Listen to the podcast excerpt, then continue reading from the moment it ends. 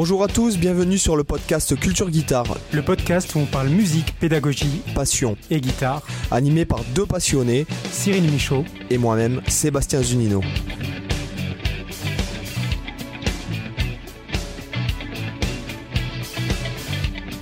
Hola, hola chicos, ¿qué tal? Hola Cyril. Hola, hola. Eh ben écoute, euh, comment ça va aujourd'hui? Bah écoute, euh, bah ça va, toujours en vie, hein euh, ah Oui, oui, toujours en vie. Ah, quoique moi j'ai eu un doute parce que hier, hier à, midi on était en train de, manger avec, avec Steph et la petite et puis on, on, a senti un souffle avec les, toutes les vitres de la baraque qui ont tremblé, ça fait un gros boom. C'était moi en fait. Genre ça... Mais en fait, c'était juste, on a appris après un, avion de chasse qui a fait un, démarrage, enfin, qui, est passé euh, au-dessus de la ville, euh, donc ça, qui, a, passé le mur du son, puis ça a fait un peu, on, s'est dit, putain, il y a Poutine qui a lâché une bombe vers chez nous, c'est pas possible. Ah euh, croisons les doigts, espérons que. on en rigole, on en rigole, c'est mieux que d'en pleurer, néanmoins, enfin. Voilà, nous enregistrons le vendredi 4 mars à 15h25 de l'année 2022 si, vous écoutez ce, euh, si vous écoutez ce podcast dans un an, vous serez peut-être des mutants à trois yeux et on pris une bombe atomique. Peut-être vous serez une, autre civilisation qui, qui, le podcast. Qui, découvrira le podcast. Euh. Donc, euh, enfin bon, bref. Espérons, prions quand même pour tous ces. Voilà, en sortir du rigolo. de, de, pensons aux gens et tout ça. Donc, c'est assez grave ce qui se passe, visiblement. Donc aujourd'hui, euh, en fait, on, beaucoup de gens nous l'ont demandé parce qu'on en avait vite fait parler euh, durant un podcast. Euh, ouais, c'était totalement imprévu. En plus, c'était une de nos fameuses dérivations habituelles. Voilà, et en fait, donc c'est sur la, musique de film, puisque bon, Cyril, alors peut-être que tu peux expliquer aux gens le contexte dans lequel tu, parce qu'il vient de m'envoyer un PDF, les mesdames et messieurs. moi, règle de le voir, le PDF, ça me fatigue déjà. en imaginant le travail qu'il y a derrière. Et euh, donc, euh, Cyril donne ça en cours, euh, c'est à l'université ou? Oui, à l'université, ouais, on fait des... aussi un petit peu au conservatoire.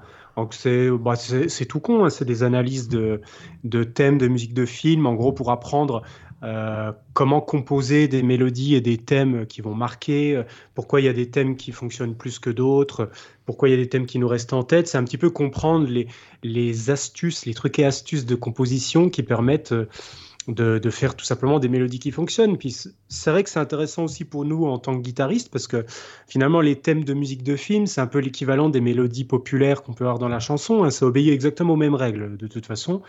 Et euh, du coup, quand on doit composer des solos, quand on doit même faire des riffs, pourquoi pas, c'est vachement intéressant d'avoir ça en tête parce que ça permet après de faire des choses qui sont plus efficaces, de savoir bah, pourquoi on met telle note après telle note, pourquoi on commencerait un solo de telle manière, pourquoi on ferait un point culminant comme ça, pourquoi on ferait une conclusion comme ça.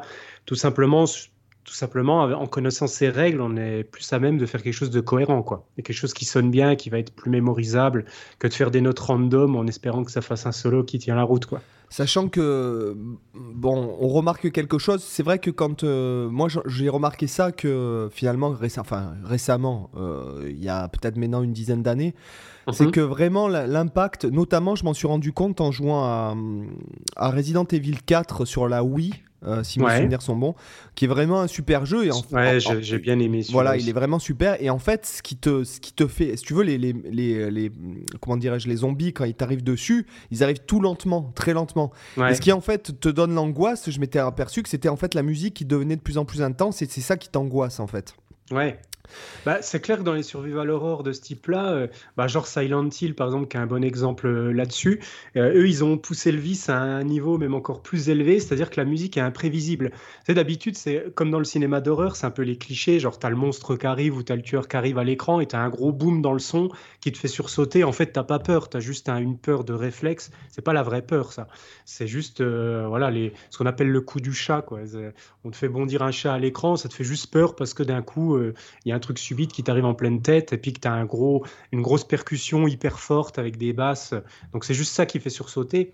Mais euh, c'est pas une peur profonde. Et du coup, dans, dans ce jeu-là, Silent Hill, justement, la musique, elle est super bien étudiée parce que euh, habituellement, on va te faire la musique angoissante quand il y a le danger, et puis la musique euh, calme ou l'absence de musique quand il n'y a pas de danger, et eux, ils font complètement random. C'est-à-dire que des fois, tu es en train de jouer au jeu, tu as la musique qui commence à s'emballer, à faire des grosses dissonances, des trucs abominables. Tu te dis, je vais me prendre un ennemi de malade sur la tronche.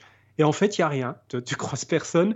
Et puis à un moment donné, tu te prends des ennemis sur la tronche, alors que la musique était complètement normale et puis qu'elle était complètement. ou voir qu'il n'y avait pas de musique. Ce qui fait qu'en fait, en tant que joueur, tu es incapable de prévoir ce qui va se passer dans le jeu parce que tu peux plus te référer à tes, à tes clichés habituels de ce que tu connais mm. dans, euh, historiquement dans le cinéma, etc.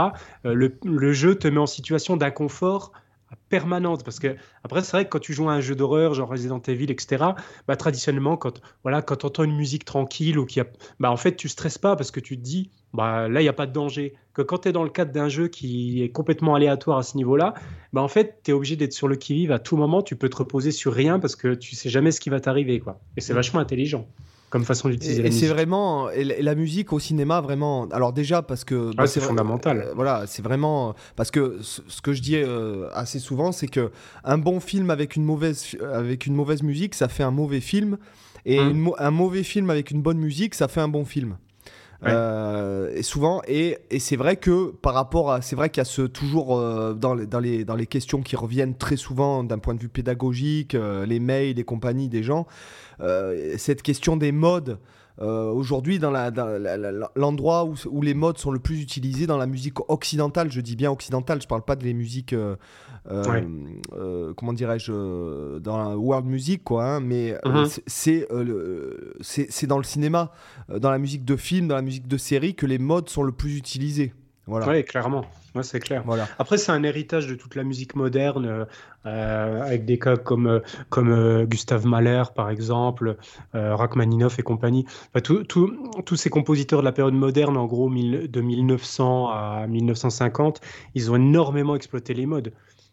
Ils mm. ont énormément aussi puisé dans, les, dans le folklore. C'est genre Bartok qui reprenait plein d'airs populaires de, mm. son pays et qui, qui, le réadaptait. Donc forcément, c'était rempli de mode. Euh, Ravel aussi qui a fait énormément ça avec des musiques. Des, il reprenait des airs de ou des choses comme ça. Debussy aussi. Euh, sachant aussi, ils l'ont tous fait de toute façon. Dans l'époque moderne, euh, ils commencent à, à vraiment explorer la, outre les mm. modes, outre les, les, gammes, notamment la gamme pentatonique, je veux dire la gamme pentatonique, aussi, elle, est, elle est vraiment explorée par Debussy et Ravel au, au, début du 20e. Euh, notamment, par exemple, vous pouvez écouter dans, je crois, dans Cakewalk, il me semble, vous pouvez entendre vraiment euh, une œuvre. Il me semble, hein, je ne veux pas vous dire de bêtises. Cakewalk, c'est une œuvre qui est euh, issue de Children Corner Suite, donc qui a été écrit en 1917 par Debussy, qui est en fait une commande d'une prof de piano de Paris pour ses élèves. En fait, c'est sans des études. Et il a écrit. il a des très belles. Ouais, notamment Gradus ad Parnassum qui est vraiment euh, Dr Gradus ad Parnassum, qui est vraiment magnifique. Et, euh, et je crois que c'est Cakewalk où vraiment c'est euh, il, a, il, utilise la pentatonique dedans et les dissonances, c'est-à-dire de mêler par exemple des, des, secondes mineures entre la basse et la mélodie, entre voilà vraiment on peut l'entendre. Je me souviens plus les œuvres exactement. Oui, c'est très raffiné. Je, l'avais, je les avais un peu apprises au piano les, les trucs de Debussy là. Donc il y avait vraiment, tu, il y avait vraiment ce, un équilibre euh, sur la dissonance. Enfin bon bref, c'était vraiment intéressant. Et euh, voilà, donc tout ça pour dire que euh, ça va être super intéressant, surtout pour moi, puisque moi, je, je, vais être en auditeur aujourd'hui, je vais être euh, animateur, moi. Non, mais après, ce qui est, ce qui est, ce qui est bien, c'est que tu peux aussi, vu que tu as les partitions, tu peux aussi donner ton avis sur, un peu sur, sur les thèmes, comme tu ressens le truc. Ça peut être intéressant aussi d'avoir un, contre-avis, parce que c'est vrai qu'après, moi, ce que, ce que je vais dire, c'est ma vision du truc, mais après, comme toutes les analyses, il n'y a jamais de vérité, je trouve on a chacun un peu notre propre interprétation. Euh, et, des fois, ça peut être intéressant, peut-être justement, que tu, tu me dises un peu comment toi tu analyses les trucs sur certaines harmonies, parce qu'on va voir que notamment avec John Williams, c'est un peu le spécialiste pour te faire des, des, petites harmonies bien salaces, là où il te, il te fait des trucs auxquels tu t'attends pas du tout. Et c'est mm. intéressant d'en discuter, justement, de voir comment il a pensé le truc. Ouais. Donc, euh, donc voilà, quoi. Vamos. Ok.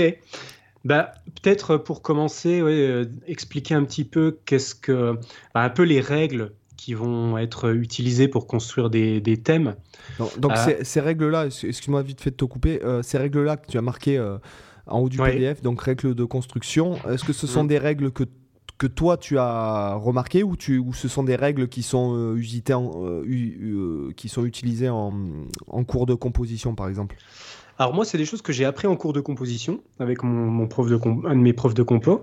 Euh, et aussi, c'est des choses, bah, tu sais, comme toute l'histoire de la musique, t'as jamais eu un mec qui est arrivé un jour avec un gros pavé de 600 pages en disant stop les gars, maintenant c'est comme ça qu'on fait de la musique. Euh, la théorie musicale, c'est que de l'empirisme.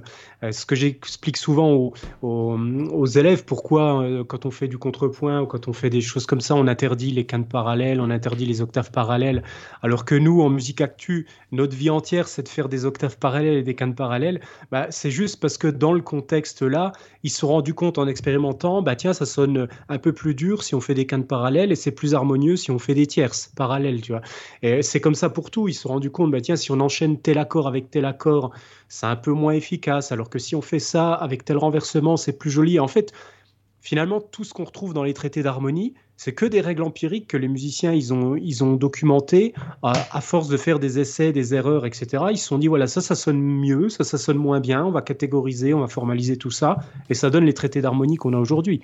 Mais c'est pas survenu du ciel comme ça quoi. C'est juste des donc ça veut dire quoi? Ça veut dire que toutes les règles elles sont toujours euh, elles sont toujours très relatives. C'est-à-dire que quand tu es dans un genre musical, tu as des règles qui peuvent être valides et quand tu changes de culture ou tu changes même de genre musical, ça peut être complètement invalidé.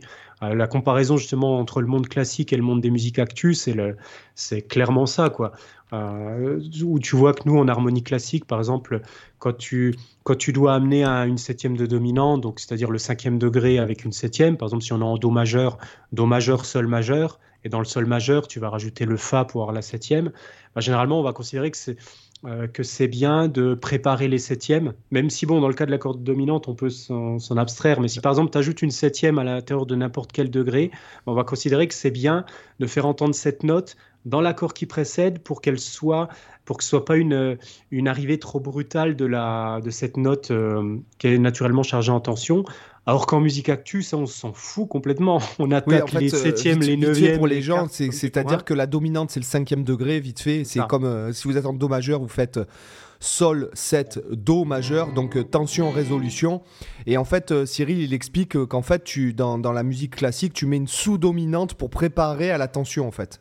Tu mets sous-dominante, le Fa, tu le mets dans le Ré mineur, par exemple. Et, par exemple, tu peux avoir du coup ton Fa que tu gardes à, à la même voix. Voilà. Sol, voilà. Do, voilà. Donc euh, c'est en fait c'est ce que vient d'expliquer vite fait Cyril par rapport à un contexte un peu plus moderne. Ou alors quatrième degré, cinquième degré, premier degré, ce qui serait euh, une cadence parfaite la, conclusive. parfaite habituelle, voilà, conclusive. Voilà. Et, du coup le, le, fait de do. Voilà, c'est ça. Donc là du coup euh, le fait de mettre le le fa au-dessus par exemple, si on fait le ré mineur, ça fait qu'on accepte mieux le fa une fois qu'on joue le sol en fait, parce qu'il a déjà été entendu à la même voix dans l'accord qui précède. Dans le classique, c'est dans le classique c'est très employé. et dans le mode dans la musique moderne, on s'en fout puisque tout est détruit, les règles sont plus ou moins détruites par le blues.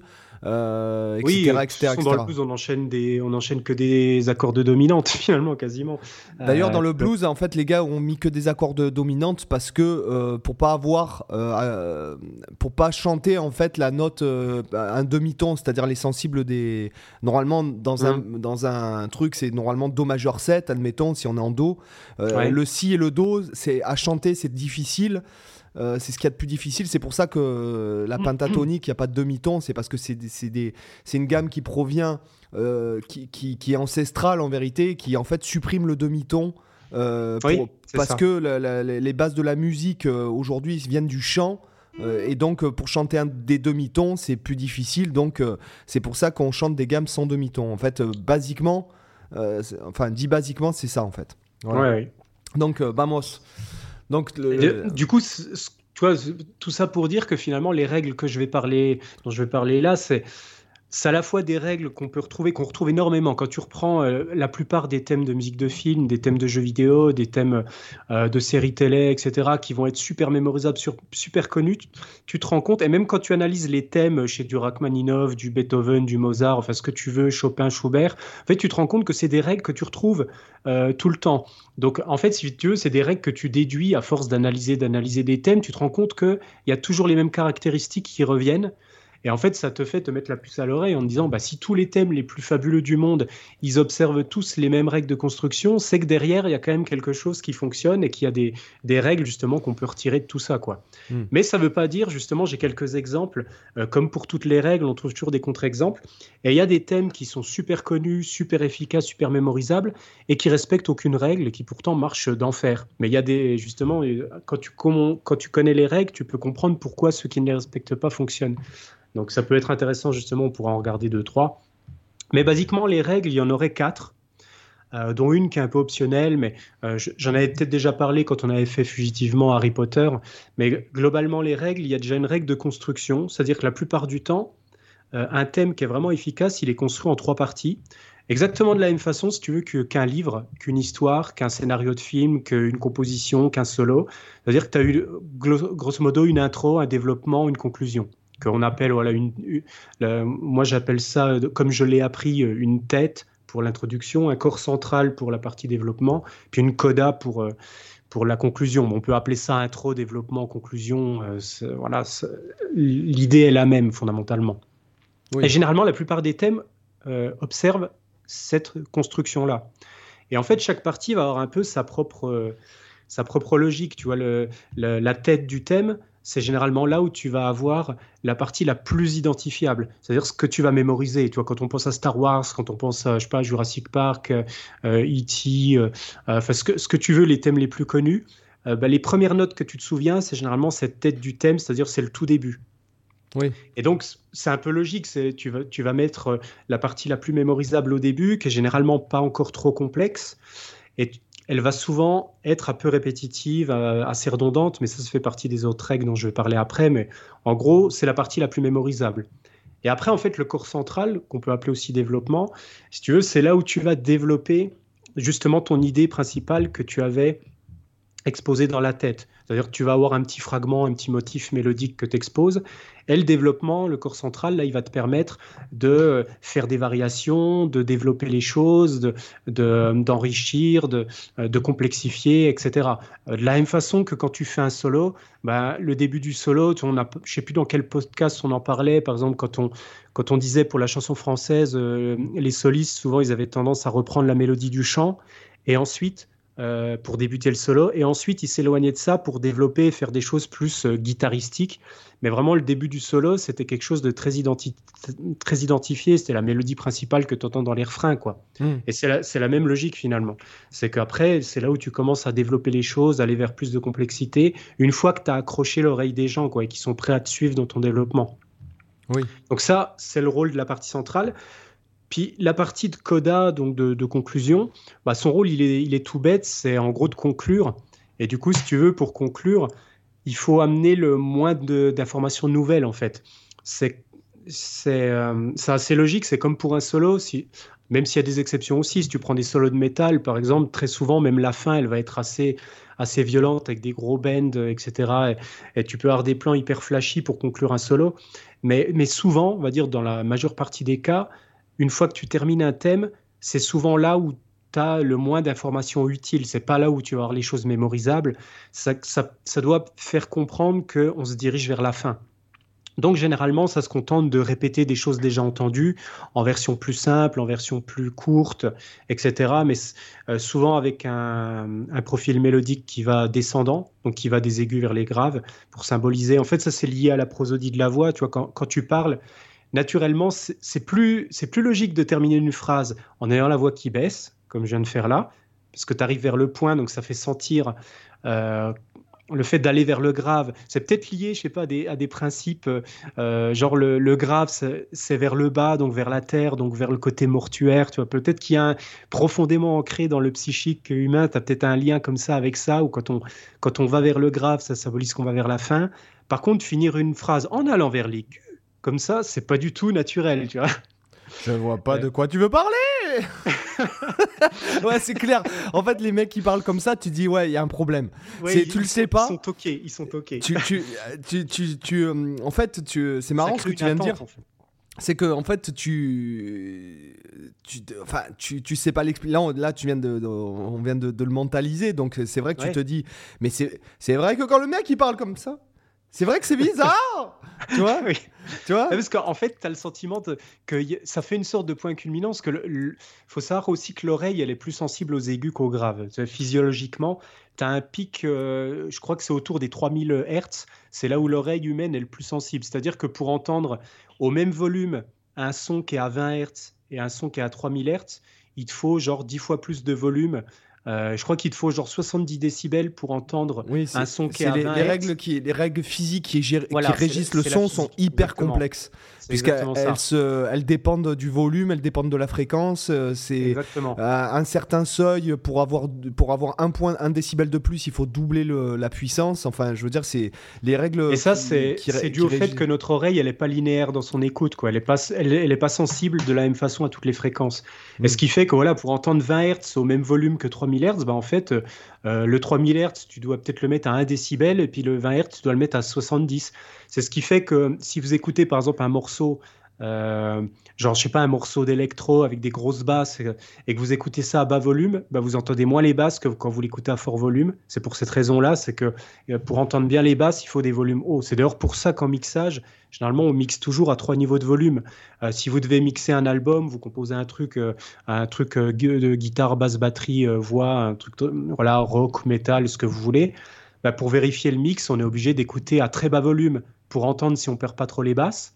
On est obligé d'écoute- d'écouter à volume euh, normal, écoute standard, pour vérifier que tout sonne bien dans les conditions normales.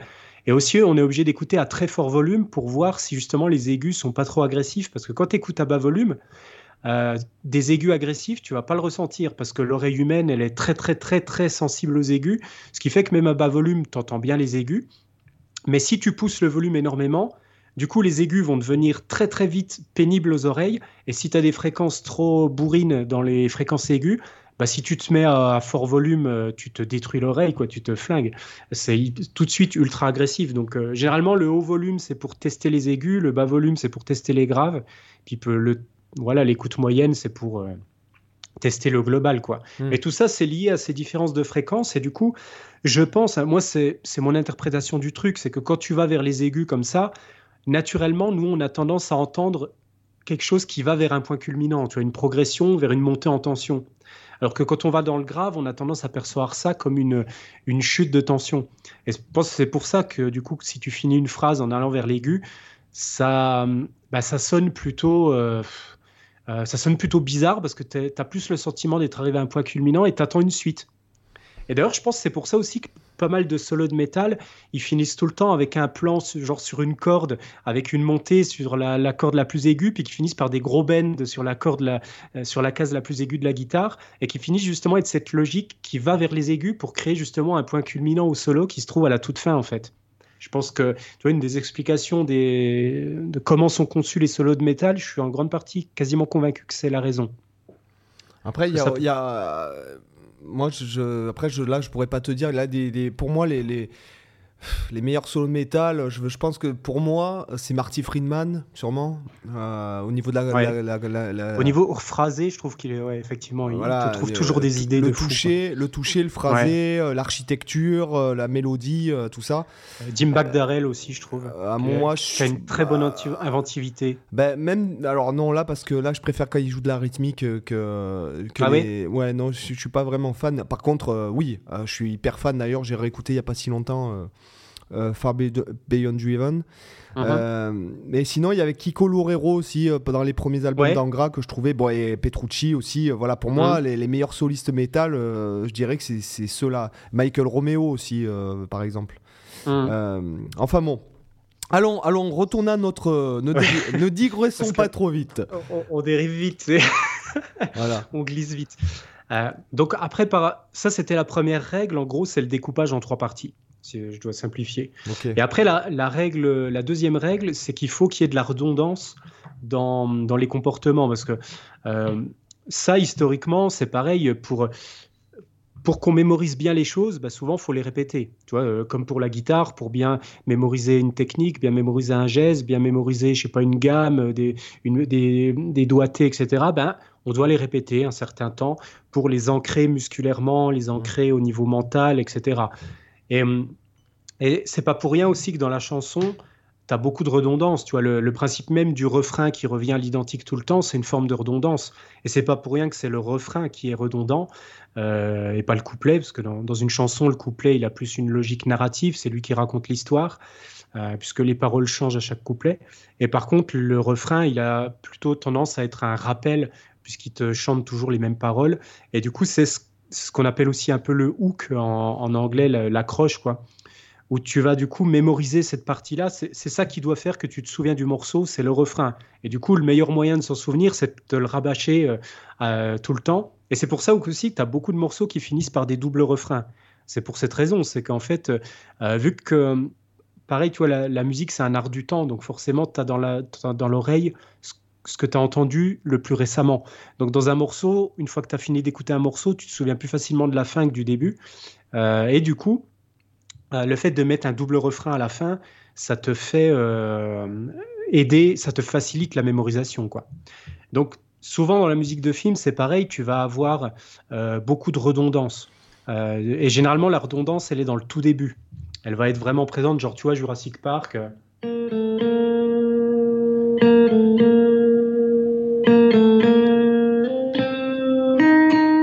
Ça, c'est le début de Jurassic Park. Tu as cette redondance. Tu vois l'intervalle de secondes comme ça qui est répété, toujours avec le même rythme, toujours sur les mêmes notes. C'est en fait, c'est oui, c'est seconde mineure. Euh, voilà, seconde mineure. Euh, c'est euh, c'est en fait c'est comme si tu jouais fondamental, septième majeur, fondamental. Là, je pense que c'est la carte, non? C'est quoi l'accord? Là, je crois qu'il doit être sur le premier degré. Il est en si.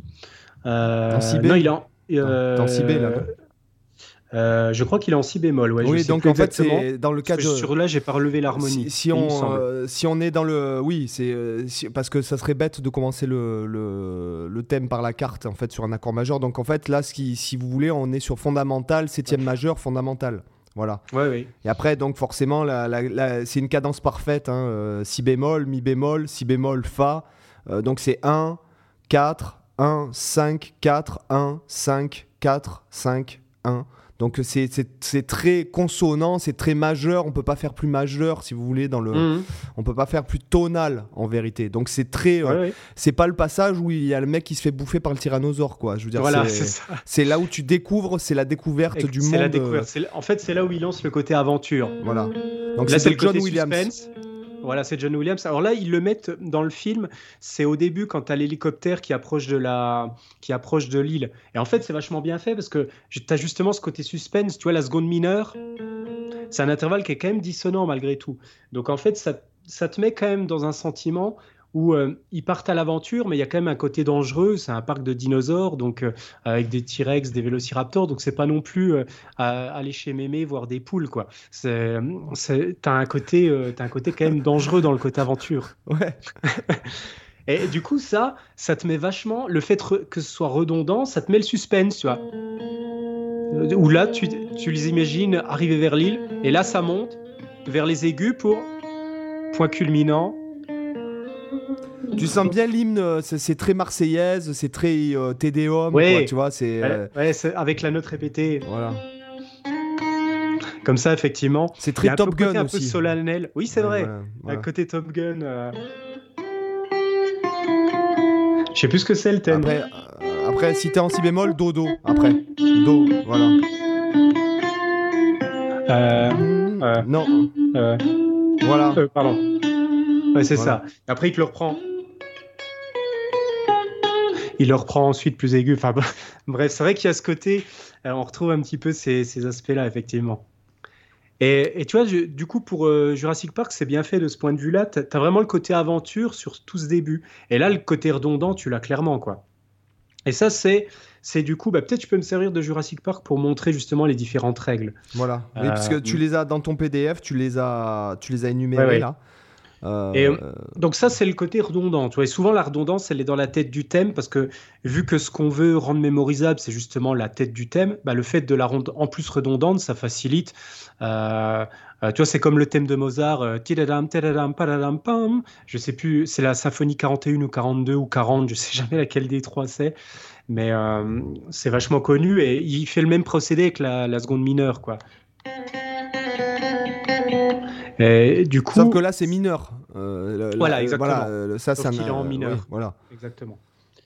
Et, et, donc, une autre règle qu'on va, qu'on va trouver, qui est la troisième règle, c'est le fait qu'il y ait une anomalie. C'est-à-dire que, en fait, si tu veux, la redondance, c'est bien, mais en même temps, c'est un danger. Et c'est là où, si tu fais un solo, par exemple, tu as composé un morceau, tu veux faire un super solo et tu te dis, OK, bah, pour qu'il soit mémorisable, il faut de la redondance, c'est bien, mais le problème, c'est que si tu tombes dans l'excès de redondance, tu tombes dans le chiant et dans le prévisible. Et du coup, si tu veux, la troisième règle, elle est là pour contrebalancer ça. C'est-à-dire qu'elle introduit une anomalie, c'est-à-dire en gros un élément euh, différent, un élément souvent qui est unique et qui vient faire du contraste avec ce qui est redondant.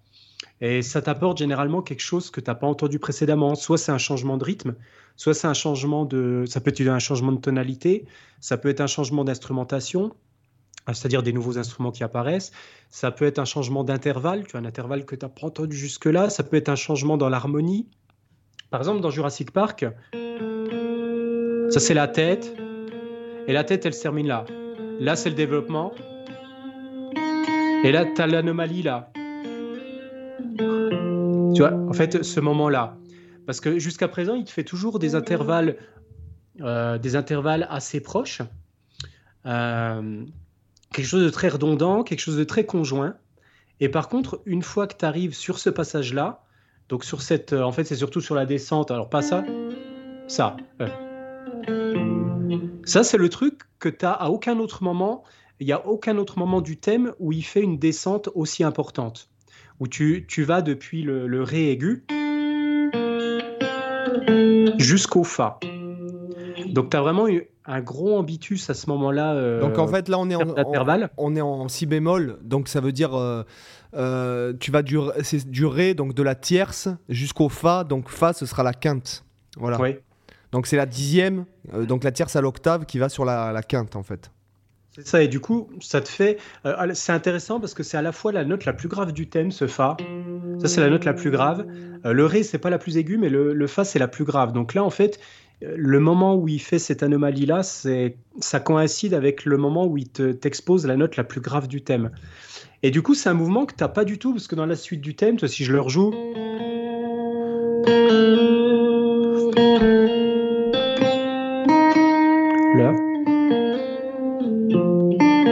Encore un peu de redondance. Toi, t'as plus jamais de ce, côté bizarre de cette, grosse descente dans le grave. Il le fait plus jamais. Il le fait vraiment que à ce moment-là. Et ça, ça permet, en fait, il l'a fait exprès, c'est pour contrebalancer l'extrême redondance du début qui est très conjoint. Sauf euh, l'intervalle, sauf entre le, le do mi, donc l'intervalle de tierce, mais euh, c'est encore pas un intervalle énorme. Tu vois, la tierce par hmm. rapport à la seconde, on n'est pas non plus trop trop loin, quoi. Donc c'est intéressant de voir, de voir ça. Cette anomalie-là, elle est vraiment présente. Et généralement, l'anomalie, elle est présente dans le, justement le développement. Et là, on est en plein dans le développement. En fait, c'est assez logique. C'est pareil dans un solo, si tu places ton anomalie dès le début, bah, tu peux pas la considérer comme une anomalie, parce que pour qu'elle soit perçue comme une anomalie, faut qu'avant, il y ait eu quelque chose qui, qui été considéré comme une norme un peu de comportement, c'est-à-dire quelque chose, ça c'est une norme de comportement.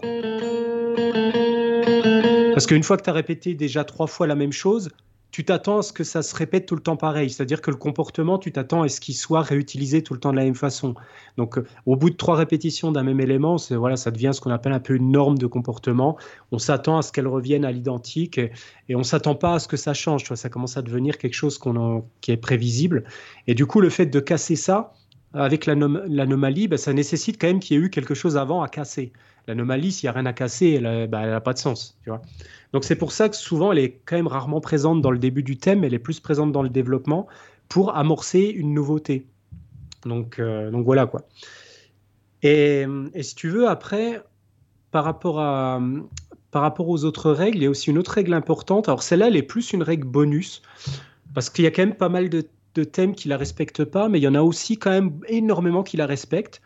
C'est que souvent, la plupart des thèmes, ils respectent un ambitus qui est au moins égal à la sixte mineure, c'est-à-dire 4 tons en gros, pour ceux qui n'ont pas en, tête combien, 4 euh, tons ou 8 demi-tons. Euh, alors, en fait, l'ambitus du thème, c'est quoi? C'est juste la distance qu'il y a entre la note la plus grave et la note la plus aiguë. Euh, c'est tout simplement ça, un lambitus. Euh, et par exemple, dans Jurassic Park, la note la plus aiguë, c'est un Fa. Et la note la plus grave, c'est un Fa. Donc là, tu as, déjà une octave. Donc tu es, largement au-dessus de la sixte mineure, en fait, en tant que tant qu'ambitus. Donc là, il respecte cette règle par exemple. Il le respecte assez proche d'ailleurs euh, de l'anomalie. Tu vois, si je reprends. Alors, euh, pardon. Voilà, note la plus grave et pas trop loin après. Là, tu as la note la plus aiguë, etc. Donc entre ça, elles sont quand même pas très éloignées.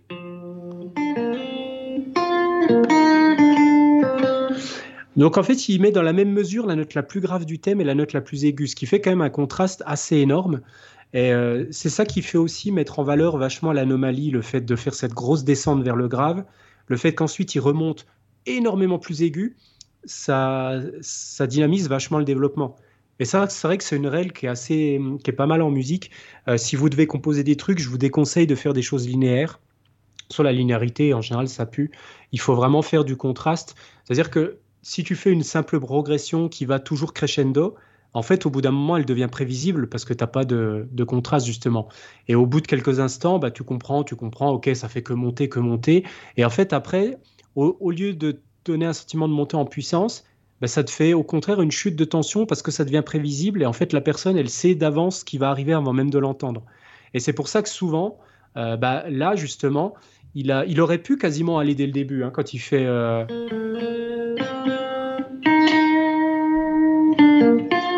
il aurait pu, par exemple, monter direct sur cette note la plus aiguë. Mais en fait, là, ça aurait été fade parce qu'en fait, depuis le début, il aurait fait que monter tout le temps.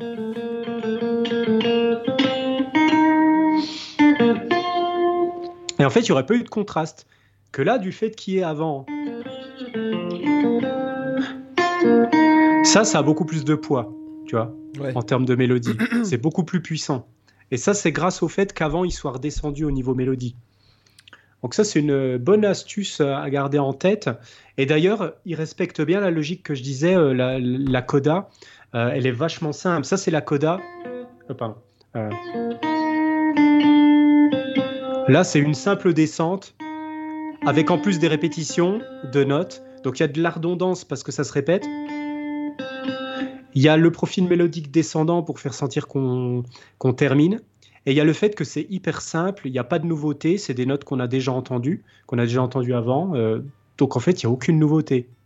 Il reprend que des éléments connus, il descend vers le grave, il fait des choses très redondantes. Donc en fait, il fait exactement ce qu'on attend d'une conclusion, il apporte aucune information nouvelle. Et du coup, c'est ça qui fait que ce thème est vraiment ultra puissant. quoi. Pourtant, il est court, hein, il fait quatre mesures oui, puis après, le, c'est ce qui. Bon, après, c'est effectivement le thème, c'est tout l'art du. C'est tout l'art de. de euh, ce style de choses, sans parler de, musique de film, mais aussi dans les musiques un peu plus euh, qui seront qui seraient censées être un peu plus euh, comment dirais-je un peu plus élaborées, comme ce qu'on pourrait dire dans le classique, le romantique et tout. C'est-à-dire que le thème est extrêmement simple, mais que l'orchestration qui est autour euh, c'est quelque chose, c'est de l'art, quoi. Tu vois, c'est un peu. Exactement. Euh, comme, euh, je sais pas moi, ce serait un peu comme peindre, je, ne sais pas, un paysage, mais la façon dont les coups de pinceau sont donnés, les intensités, les machins, les ombres, tout ça, c'est ce qui donne. L'œuvre en fait mmh. voilà et après l'interprétation c'est là qu'on voit les grands chefs d'orchestre c'est que quand tu écoutes une œuvre interprétée par différents chefs d'orchestre euh, c'est là donc que tu te rends compte que ouais, c'est il y, a, des bon il y a, quand même c'est hyper élaboré quoi. Enfin je veux dire c'est ouais. C'est vrai qu'écrire un thème, c'est déjà pas facile, mais après, l'orchestrer pour qu'en plus, ça soit vraiment euh, quelque chose de, de, puissant de, euh, dans le sens expressif, pas puissant dans le, dans le terme de puissance sonore, mais c'est aussi un art. Et c'est pas pour rien d'ailleurs qu'il y a des orchestrateurs euh, qui euh, leur métier c'est d'orchestrer et des, fois tu as des compositeurs ils écrivent les thèmes mais ils font pas forcément toi même des gars comme Zimmer euh, il a des orchestrateurs qui bossent avec lui pour faire les orchestrations. Il fait pas toutes les orchestrations de ses de, ses pièces quoi. Oui, après ce qui est important c'est la vision du truc aussi. Voilà, c'est ça. Lui, il va te faire les thèmes, il va te faire les thèmes essentiels, les harmonies, etc. Et après, tu as quelqu'un qui va habiller ça pour l'orchestre, qui va, qui va faire les choses. Bon, il doit en faire certaines aussi, mais. Selon, selon, selon des directives. Parce qu'après, il y, a un rôle de. C'est comme, c'est un peu comme le Steve Jobs de Apple, quoi. Je veux dire, Steve Jobs, il a rien fabriqué de ses mains, mais c'est le visionnaire. Donc, c'est ça.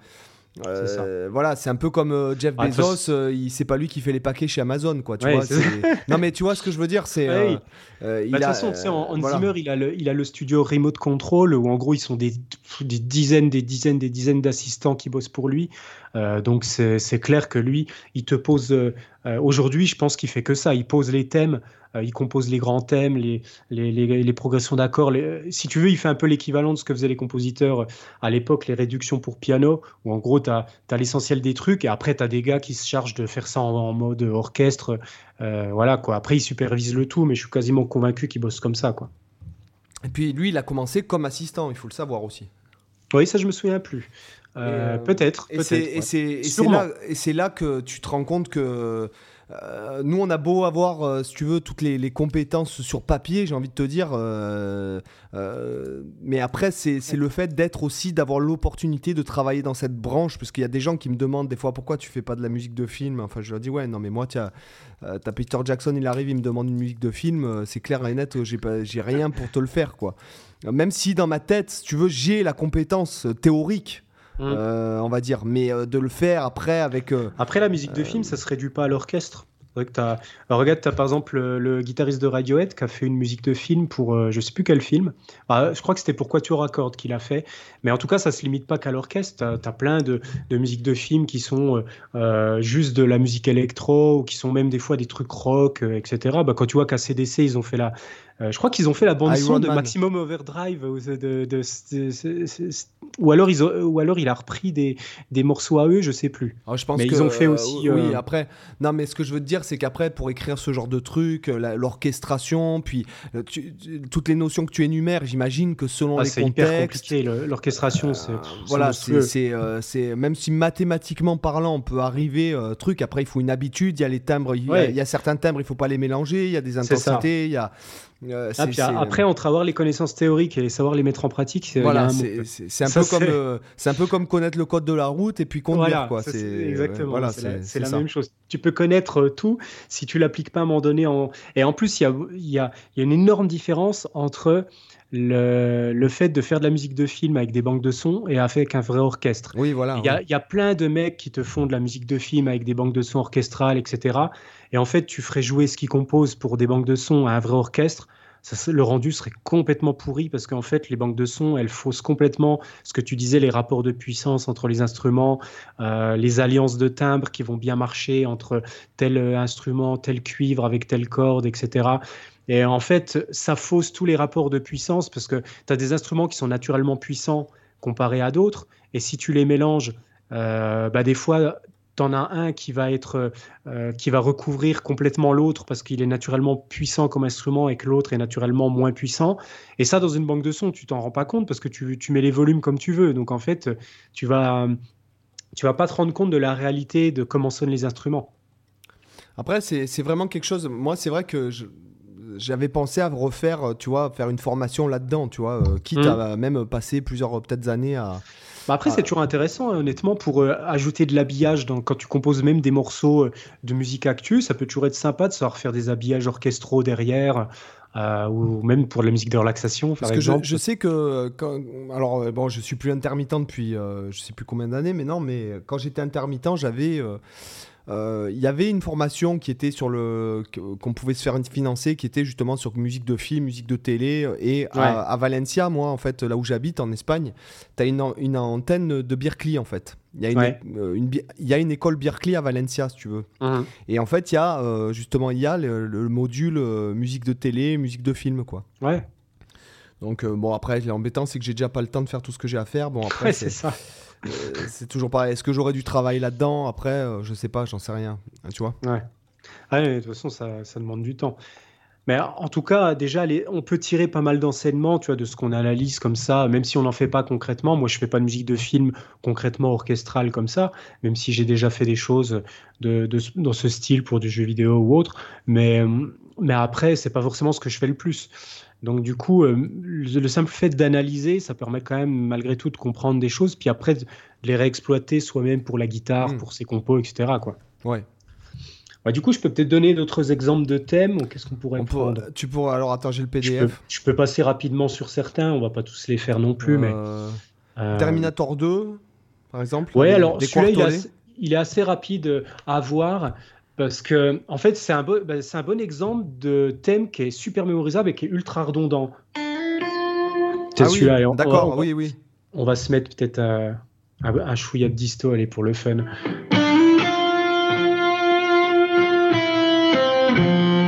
Ça, c'est la, tête du thème. Après, redondance. Ça, c'est l'anomalie. Hmm. Et après, il reprend. Changement d'accord. Ouais. Et là, alors là, c'est intéressant. Ça, c'est super intéressant. En fait, la fin du thème est presque plus intéressante à analyser euh, que, le début. Parce qu'en fait, celui-là, c'est un bon exemple euh, de thème qui respecte euh, presque qui respecte les règles, mais vraiment limite. Parce que par exemple, dans ce thème, arriver à trouver un développement, c'est ultra chaud. Franchement, pour moi, le seul développement que j'ai trouvé, c'est quand il fait.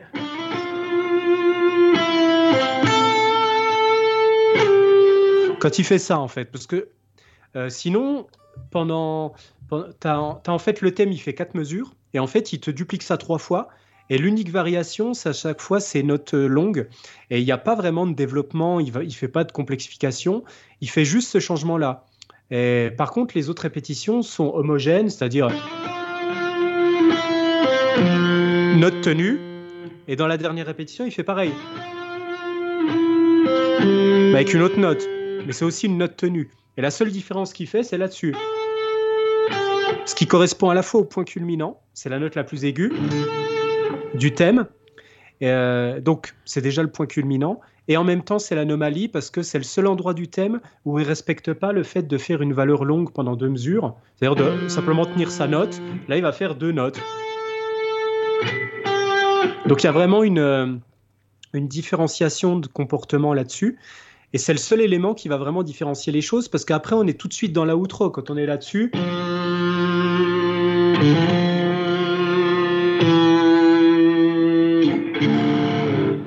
Là, en ré mineur, bah après, il n'y a plus rien, quoi. Il n'y a, y a, y a, plus rien à dire, tu vois, hmm. euh, dans ce passage-là. Donc, si, si, tu veux, ce thème, il n'a pas forcément grand-chose à analyser, hormis le fait qu'il est ultra redondant, ce qui fait qu'il est super euh, mémorisable, et en même temps, tu as, je crois, un Fa qui doit... en arrière-plan, qui est répété comme ça par un piano. Euh, je crois que c'est un Fa ou un La, je sais jamais quelle, je sais plus quelle note ils font. Ça serait logique que ce soit un La, en fait. Ben, on est en Ré mineur, donc soit il, de toute façon, soit il a mis la quinte, soit il a mis la, la tierce. Je sais plus honnêtement ce qu'il fait. Ou alors le Ré, en fait, peut-être. Ouais, c'est plus le Ré.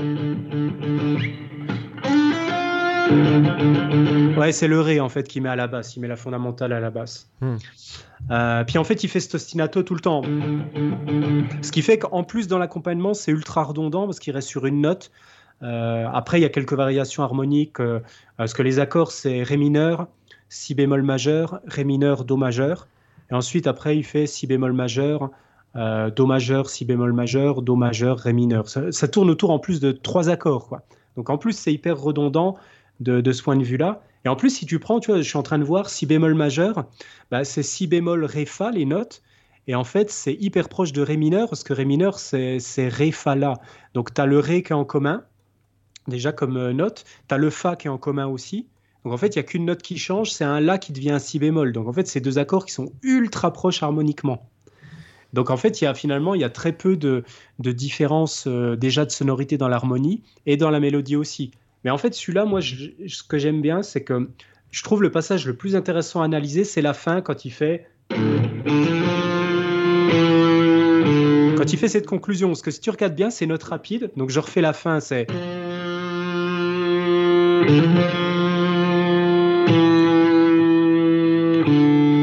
Bah ça, en fait, c'est le thème, mais en version, en ralentie. Parce que si je fais. C'est le début.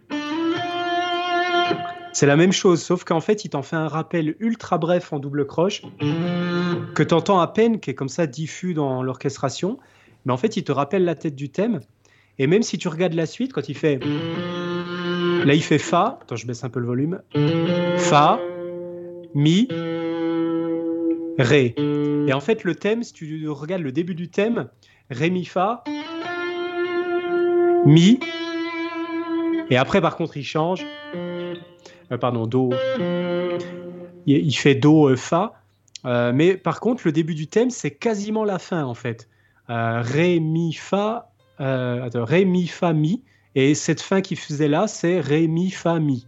Donc en fait, il fait exactement les mêmes notes, mais si tu veux, il étend la temporalité de, de la mélodie. Quoi. Il les tire simplement en faisant des valeurs plus brèves sur le début et ensuite plus longues. Ce qui fait que tu le reconnais pas forcément dans l'immédiat, parce que c'est vraiment dans la conclusion et en plus c'est dans le registre grave mais c'est super intelligent parce que c'est ça te rajoute encore de la redondance et ça te fait un dernier rappel du thème si jamais tu l'as pas mémorisé, tu vois. Donc je trouve que c'est super bien fait de ce point de vue-là. Mais après, c'est pas le thème le, forcément le plus intéressant à analyser. Après, dans, dans le détail, on pourrait peut-être regarder. En tant qu'elle est jolie. Ouais, ouais. On pourrait, ben, un qui est subtil, c'est celui de Vangelis dans Conquest of Paradise, par exemple. Euh, notamment pour l'anomalie. Alors pour le rappel, les gens, le thème c'est ça. Ah. Attends, par contre là, la disto ça va pas le faire. C'est euh, Christophe Colomb, c'est ça? Ouais, exactement. On va se mettre, je vais changer de son. On va se mettre sur un son normal.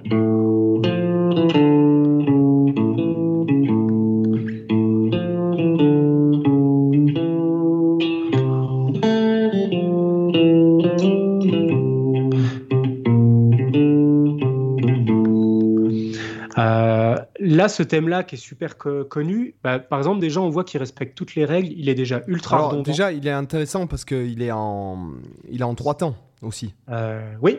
Effectivement, c'est du 3-4. Donc euh, déjà, ça, tu, tu sens que c'est... Ça donne euh, un, feeling différent, effectivement. Et tu es en mineur, donc c'est un peu euh, mineur... Même du mineur harmonique même. voilà, tu es, en mineur, donc en fait, c'est un peu le mystère. Hein, ouais, il y, a un petit vent suédois qui souffle sur le bateau. et, et, après, en fait, tu, tu sens, en fait, tu es dans le mystère, tu es dans la brume, et là, tu arrives, tu vois la côte, en fait. C'est un peu ça. Et en fait, je trouve qu'il est vachement bien fait parce que, alors déjà, il est ultra redondant. Alors déjà, pour une chose, c'est qu'il est ultra répété. cest au, début, il est répété par les voix qui font juste... Donc il le répète comme ça au moins deux, trois fois. Après, tu as les voix qui ensuite euh, font des, des vocalises, je crois. Et ensuite, après, il a encore répété, mais avec les voix qui font des paroles. Donc en fait, tu l'entends genre 4-5 fois à la suite, le thème. Donc déjà, il est redondant parce qu'il est répété comme ça il est redondant parce que tu as la formule rythmique euh, croche pointé double, tu vois, que tu retrouves tout le temps. Et, euh, et pareil après. Tu vois, tous ces rythmes-là, c'est tout le temps le même rythme croche pointé double. Donc il, y, a, y, a, ce côté-là euh, rythmé qui est, donné par, ce, par cette double croche. Donc il est redondant là-dessus. Et il est, il est quand même découpable. En, deux parties. Tu vois, pour moi, je voyais la tête du thème assez longue comme ça.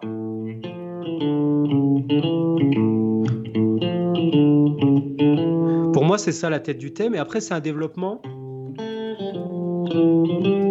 Et là, coda. Ça, c'est pour moi la conclusion.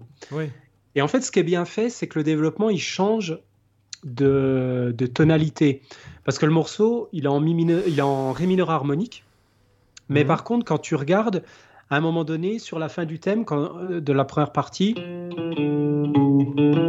là, mhm. quand tu as le Do bécard, en fait, tu n'es plus en Ré mineur harmonique, là. Mhm. Euh, forcément, parce que sinon, il y aurait eu un Do dièse. Et en fait, là, finalement, ce qu'il fait, c'est qu'il va dans le ton de la relative majeure. C'est-à-dire qu'on est en Ré mineur au début, premier degré, dominante. Ah, la guitare est hyper fausse. Ré mineur, Do majeur. Et ensuite, Fa majeur, Do majeur, Si bémol. Et en fait, ce qu'il fait, c'est qu'il va simplement, en fait, Ré mineur et Fa majeur, c'est des tonalités relatives. elles ont les mêmes altérations, c'est-à-dire le si bémol. Et du coup, en fait, il sert de ça, le Do, c'est pour ramener dans la tonalité de, Fa. Parce que finalement, quand on se place, si on était en Fa majeur, la, dominante de Fa majeur, c'est Do majeur. Donc le fait que dans la mélodie, ils mettent en plus un Do, ça peut donner ce sentiment plus cadentiel. Après, il va pas sur un Fa, il fait pas, mais il fait Fa là. Mais par contre, il arrive sur le Fa pas trop tard après, tu vois. Donc il peut y avoir quand même ce côté-là qui va ressortir un peu cadentiel. Et en plus, juste avant, comme je disais, la grille d'accords, c'est Ré, euh, la, la, majeure, Ré mineur et ensuite Do majeur. Donc en fait, là, on pourrait voir comme s'il faisait déjà une cadence en Fa majeur. Tout simplement. D'accord. Donc euh, c'est plutôt bien fait de, de ce point de vue-là aussi. Et, euh, et, en plus, c'est en même temps l'anomalie. Parce que là, l'anomalie, de ce point de vue-là, elle est sur le changement de tonalité. Il n'y a pas vraiment d'anomalie en termes d'intervalle, en termes de rythme. Le rythme ne change jamais. Euh, donc l'anomalie, elle est vraiment située à ce moment-là, quand tu as le Do. Elle permet de faire ressortir le fait que tu aies un changement de, un changement de tonalité. Après, c'est subtil parce que tu vois, à l'écoute, tu vas pas le percevoir aussi facilement qu'un changement brutal de rythme ou de, ou de, ou je sais pas, d'intervalle, etc. Mais, mais ça ressort quand même et c'est une façon subtile en plus d'apporter, je trouve, un côté aventurier positif. Tu vois, as le côté un peu, un peu euh, mineur qui va être du coup un peu le côté aventure menaçante. On ne sait pas trop où on va. Puis après le côté fa majeur un peu plus, euh, un peu plus maîtrisé, tu vois. Hmm. Je trouve. Et après ça revient en mineur quand il refait la, la dominante de ré avec le la majeur. Donc c'est un thème pareil, qu'observe toutes les règles finalement. La redondance, la six majeure, elle est, elle est largement dépassée aussi. Ah, de toute façon, dans la plupart des thèmes, elle est, dépassée. C'est pour ça que j'en parle pas forcément. Mais voilà, j'aime bien ce thème de ce point de vue-là. Et, tu, et si on se faisait maintenant le. Alors, il y en a un qui. Euh, là, c'est vraiment, c'est vraiment un podcast intéressant, quoi, je trouve. Euh, est-ce que tu. un peu. Ouais. Tu peux nous jouer. Est-ce que tu peux nous jouer euh, le thème d'Edwige de Harry Potter? De Harry Potter? D'Harry Potter? C'est vrai qu'on l'avait déjà un peu analysé. Attends, je... nous, on avait fait le thème euh, principal lors d'un podcast. Oui, effectivement. Euh, alors, que je retrouve où il est. Pareil, toujours en 3. Donc c'est du 3-8. C'est du 3-8. Alors John Williams, c'est un grand fan des, des, des thèmes euh, type un peu valse. Il fait beaucoup de thèmes en 3-4, en 3-8, dans des choses comme ça. Alors le thème d'Harry Potter,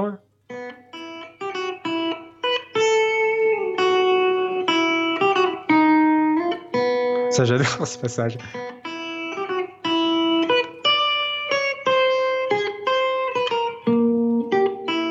Il est vraiment fabuleux, Sam.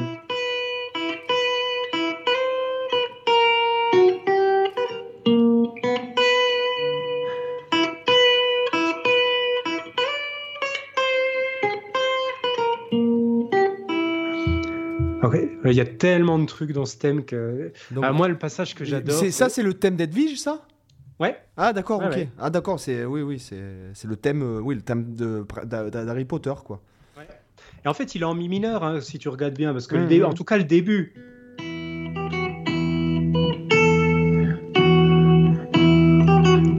Euh, pardon. Par contre là, tu vois. Mmh. Là normalement de souvenir, je crois qu'il est sur le si pour, pour ensuite revenir. J'ai plus l'harmonisation qui est derrière. J'ai pas l'harmonisation là. Ouais, je l'ai plus non plus. Euh, bah attends, je peux le retrouver, ce que je dois l'avoir qui traîne. Euh, j'ai la partition. Attends, attends. Euh, est-ce que tu l'as écrite là sur le. Normalement, il est sur une espèce de dominante. Mais c'est un truc vachement chelou. Si on essaie c'est ce qu'on avait analysé la dernière fois. Voilà. Si on l'analyse, en fait, ce passage, il a aucune logique, aucune logique euh, mélodique et harmonique. Voilà, en fait, ce qui fait comme base, bah, tu as toujours le mi tout le temps. Et ensuite, il va sur un la dièse. Donc, en fait, si tu veux, il te fait le la dièse en même temps que le, que le ré dièse. Donc, il te fait. Euh, euh, pardon. Il te fait ça. Alors, je vais le mettre dans le grave. Il te fait ça en même temps. Et en même temps que le fa, il fait le si. Et ensuite, il te fait le mi. Donc c'est vachement chelou. Euh, mais si on l'analyse, en fait, on peut y trouver une logique. Parce que tu vois, quand tu as Ré dièse en même temps que le, que le La dièse. Tu pourrais dire à la limite le Ré dièse, ouais, on est en, on est en Mi. Donc le Ré dièse, c'est Mi mineur harmonique, tout simplement. On pourrait dire qu'on est en Ré mineur harmonique, c'est assez logique. Euh, et le La dièse, par contre, tu dis, ouais, mais comment l'expliquer? Parce que théoriquement, si je suis en Mi mineur harmonique, ça doit être un Si majeur.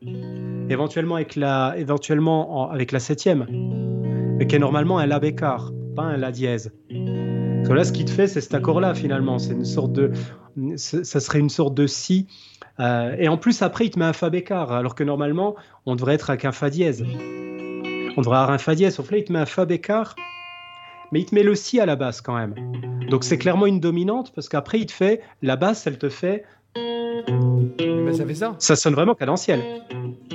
Mais en fait, pour moi, si tu veux, pour moi dans sa tête, je suis quasiment sûr qu'il pensait dominante. Donc pour lui, il avait mi mineur, cadence. Sauf qu'en fait, vu qu'il voulait donner un côté mystérieux, ben en fait, il a pris la septième, il l'a augmenté d'un demi-ton pour la, pour la rendre encore plus euh, tendue. Et il a pris la quinte et il l'a abaissé d'un demi-ton pour euh, donner finalement un accord euh, complètement incertain. C'est-à-dire qu'au lieu d'avoir ça, notre si mineur traditionnel, il a mis le fa à la place du fa dièse et il a mis le la dièse. On a un accord comme ça. On aurait cet accord derrière. Tu vois, vachement chelou. Mais en fait, quand tu regardes bien, la basse, elle est vraiment cadentielle. Hein. Mm.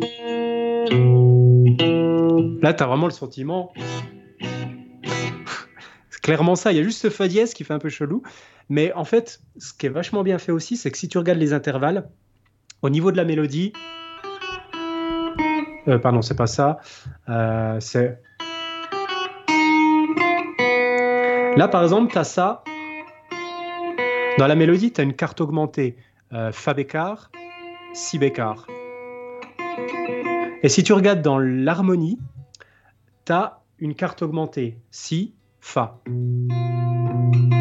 C'est-à-dire qu'il fait harmoniquement une carte augmentée dans l'accord qui est juste avant, et ensuite une carte augmentée également dans la mélodie, parce que tu as la carte augmentée entre si et fa bécard ici. Et ensuite, quand il passe à l'accord suivant, ça fait aussi une carte augmentée entre le fa à l'aigu et le si. Donc en fait c'est ultra dissonant et c'est super bien fait parce qu'il fait à la fois harmoniquement et mélodiquement cette carte augmentée. Et je suis quasiment sûr en fait qu'il a fait ça en ayant en tête un rapport de dominante. Sinon il n'aurait pas écrit cette basse comme ça parce que tu peux pas faire plus cadentiel que si mi comme ça. C'est clairement une dominante. Mais du coup il a trafiqué, il a fait un accord qui n'existe pas forcément, euh, qui se justifie absolument pas en mi mineur, mais qui permet de rendre la cadence encore plus euh, fantastique, tu vois, pour mm. cadrer avec le côté Harry Potter, pour te dire attention, là, tu es dans un monde de magie, etc. Tu pas dans tes codes habituels, quoi. Ouais, Moi, c'est comme ça que, je l'analyse. bah, je pense que c'est ça, hein, euh, parce que ces, ces mecs-là, ils sont. Euh, t'imagines la maîtrise, l'habitude, sans, sans, parler de la maîtrise, mais l'expérience en plus des gars. Donc forcément, après, ils s'amusent, ils cassent les codes. C'est clair. Puis je crois qu'il a un background de jazz, pas mal John Williams aussi. C'est un pianiste et il me semble qu'il connaît vachement bien aussi tout ce qui est jazz. Donc il a aussi cette culture-là. Euh, donc il, casse souvent les codes harmoniquement. Mais là-dessus, il y a aussi un passage intéressant, c'est quand il fait... Euh, pareil, ça c'est vachement chelou quand, euh, quand il fait... Tu vois ce passage-là, chromatique, ben, en fait, tu t'y attends pas aussi. Un passage comme ça, ça fait. Et en plus, c'est très chromatique parce que si, je, mets à un moment donné le fait qu'il casse un peu ses intervalles, tu vois, avec cette note-là, si tu enlèves cette note, ce, La bémol, euh, en fait, c'est qu'une suite chromatique. De, depuis le Ré jusqu'au La dièse. Donc, du coup, c'est pareil, ça te donne un sentiment euh, où tu sais pas où t'es, parce que naturellement, les chromatismes, ça floute l'harmonie, en fait. Donc tu sais pas concrètement à quel endroit tu es. Tu sais plus trop est-ce que tu es en mi mineur? Parce que là il y a plein de notes où elles ont rien à foutre en, mi mineur. À la limite le ré bah du coup tu plus en mi mineur harmonique parce que c'est un ré bécard donc à la limite tu peux dire ok là je suis en, mi mineur euh, en mi mineur naturel quoi en mode éolien si on, pourrait dire aussi comme ça. Et on pourrait prendre le le ré bémol comme une note de passage pour aller sur le do c'est une note qui cadre encore en mi mineur.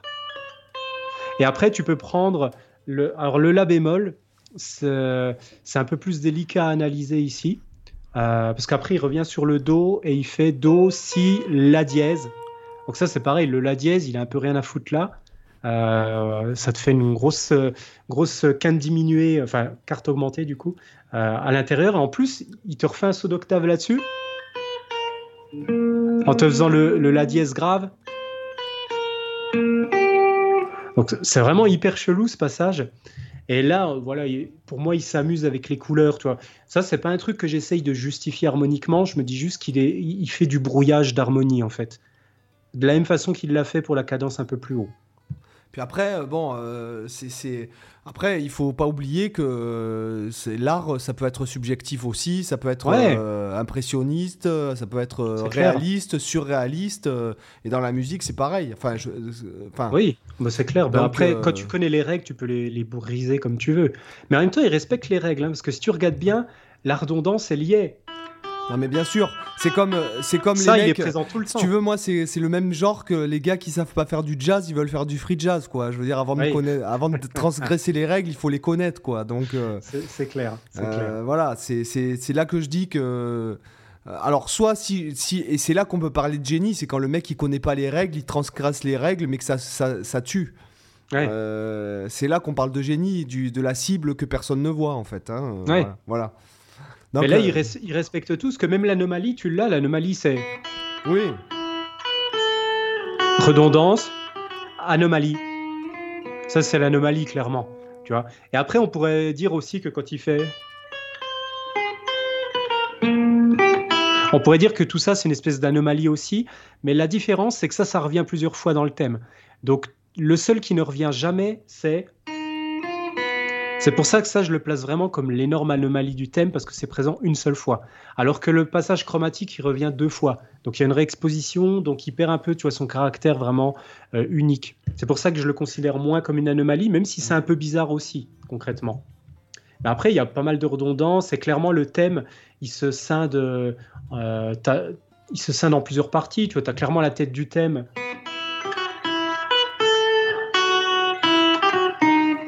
Ça, c'est la tête. Développement. Euh. Et après, tu as deuxième partie de redondance. Euh, pardon. Ça, c'est redondance, quoi. Et redondance. Voilà, redondance. Et là, on redevient dans un peu la fonction de la coda. Tout ce qu'il a répété là, euh, c'est la même chose que ce qu'on a entendu avant. Donc il n'y a pas de nouveauté, donc il est bien dans une forme de conclusion. quoi. Et si nous passions... Il y en a un que je voudrais bien qu'on analyse parce que, parce que, ça peut être intéressant, c'est celui de E.T. Parce que je voudrais montrer quand même que c'est le thème qui paraît le plus gnangnan du monde et le plus bidon du monde. Et en fait, quand tu analyses l'harmonie, tu te dis Oh le salaud Tu te dis Oh le salaud ce qu'il a fait quoi. Alors je, je, vais vous montrer le thème parce que celui-là, il m'a cassé le crâne euh, quand je l'ai analysé la première fois parce que tu vois, moi, basiquement, je me suis dit, ah, ok, bon, c'est un thème tout simple en do, etc. Il fait juste des triades, etc. En fait, c'est tout con. En fait, tu vois que le mec, il est plus intelligent que ça. le, thème, bon, tout le monde le connaît, mais.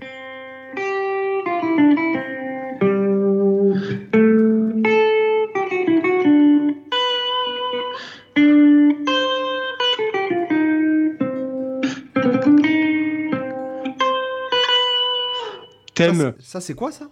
C'est E.T., le The Flying Theme de E.T. Ah, j'ai pas, j'ai jamais vu. Alors c'est fou, mais j'ai jamais vu le film. Ah oui, d'accord. Non, non. En tout cas, c'est le thème le plus connu du film. Et en fait, si tu regardes bien, alors bon, les règles, elles sont respectées. Hein, tête du thème. Et après, il répète. Euh, pardon. Donc tout ça, c'est la tête du thème. Et développement. Et l'anomalie est là. C'est euh, ce fragment rapide. Et coda. Donc il y a tous les, toutes les règles qui y sont. Mais par contre, ce qui est intéressant, c'est que si tu prends la première mesure, en fait, c'est une triade. Si tu enlèves le, si enlèves ça, c'est c'est juste une triade de do majeur. c'est pareil après quand il te fait euh, sur l'accord de Ré. En fait, c'est des triades, le thème. Ah. Et par contre, il a été assez intelligent pour te faire ça. Tu vois, te, mettre ces passages-là, et en fait, il, a, il fait ce qu'on appelle une broderie. C'est-à-dire qu'il va tourner autour. Là, on est sur euh, fondamental, le, Do. Euh, on est sur la quinte, le Sol. Et après, il va pas faire bêtement la tierce, mais il va faire une broderie autour de la tierce. Donc par la note supérieure et par la note inférieure. En fait, pourquoi il le fait sur la tierce? Moi, je suis quasiment sûr de pourquoi il le fait. C'est que la tierce, c'est la note qui détermine la couleur de l'accord et qui nous permet de savoir si l'accord est mineur ou majeur. Et le fait de tourner autour, ça, peut jouer sur l'ambiguïté, tu vois, des accords, des accords euh, suspendus. Ou alors, le fait de sentir est-ce que c'est un do suspendu par la carte ou la tierce, voilà, il tourne autour pour un peu brouiller les choses. Je suis quasiment sûr qu'il a fait le choix, qu'il l'a fait sur la tierce et pas sur la quinte pour cette raison. Euh, et du coup, c'est la seule chose qui va faire que c'est pas une triade toute con, mais c'est une triade qui est mélodisée. Euh, mais après, ce qui est intéressant, c'est que tu dis, bon, c'est en Do majeur. Mais en fait, dès la suite, tu dis, bah non, c'est pas possible. Il te fait comme accord Do majeur, et après, il te fait un Ré 7. Donc là, déjà, tu n'es pas en Do majeur, tu es déjà en lydien, parce que forcément, euh, forcément si tu as un enchaînement Do majeur, Ré majeur, c'est que forcément, tu as un Fa dièse, donc forcément, tu es sur le mode lydien, avec la carte augmentée. Mais en fait, c'est assez intelligent, ce qui te met un Ré 7. Ce qui fait que quand tu regardes l'accord qui suit, qui est un Sol majeur, en fait, tu peux dire, ah, ok, le mec là, il est en train de faire Do majeur. Ensuite, il te fait comme s'il allait en Sol majeur. Donc comme s'il allait dans la dominante de, dans le ton de la dominante de Do majeur, et il le fait en utilisant la dominante de Sol majeur. C'est-à-dire que la cadence en Sol majeur, c'est du coup avec le Ré. Euh, tu vois euh, D'ailleurs, tout à l'heure, j'ai joué un accord mineur, je me suis planté, mais euh, il te fait ça, et du coup, donc Sol Do majeur, Ré majeur, 7. Et là, donc, finalement, en fait, ce qu'il fait là, c'est comme si on était en tonalité de sol majeur. Là, en fait, on n'a rien de plus. Même le do, tu pourrais l'interpréter comme une cadence en sol majeur. Il est en train de faire quatrième degré, cinquième et premier. et euh, malgré tout, on est quand même en do, on, est quand même en do majeur, tu vois, dans le morceau. Mm. Mais déjà ce début, et tout de suite, il te fait sentir, c'est pas le do majeur qu'on connaît, quoi. C'est le do lydien, et c'est pas pour rien. C'est le, le, mode lydien, il est utilisé tout le temps dans la musique de film pour évoquer la féerie tous les films euh, euh, qui, font dans des univers féeriques, ils utilisent généralement le lydien. C'est un mode qui, se prête bien euh, avec cette couleur grâce à cette carte augmentée. Quoi. Donc c'est ce qu'il fait. Et si tu regardes après, par contre, il te fait un Ré mineur 7. c'est pour ça que je jouais tout à l'heure, en fait, le Ré mineur, c'est parce qu'il le fait après. Donc, en, fait, il fait Do majeur, Ré, mineur Ré majeur 7, Sol majeur, et ensuite Ré mineur. Et après, il te fait un La bémol donc euh, un La bémol majeur. Donc le truc qui a rien à foutre là. Et après, il te fait un La bémol 7 euh, avec un dièse 11, c'est-à-dire un Mi bémol. Euh, pas un Mi bémol, pardon. là, on serait sur. Tant que je revois avec les bémols, il t'ajoute le dièse 11. je crois pas qu'il le met dans la mélodie, non, il le met dans l'harmonie. Donc là, on serait sur un Mi PK. En fait, si je dis pas de conneries, hein, non, pas. J'arrive même plus à retrouver ma dièse 11 avec tous les bémols. Euh, la bémol, on serait sur un. Non, si c'est ça, c'est le. C'est bien le, le, Ré. Attends, hop, faudrait que je le joue.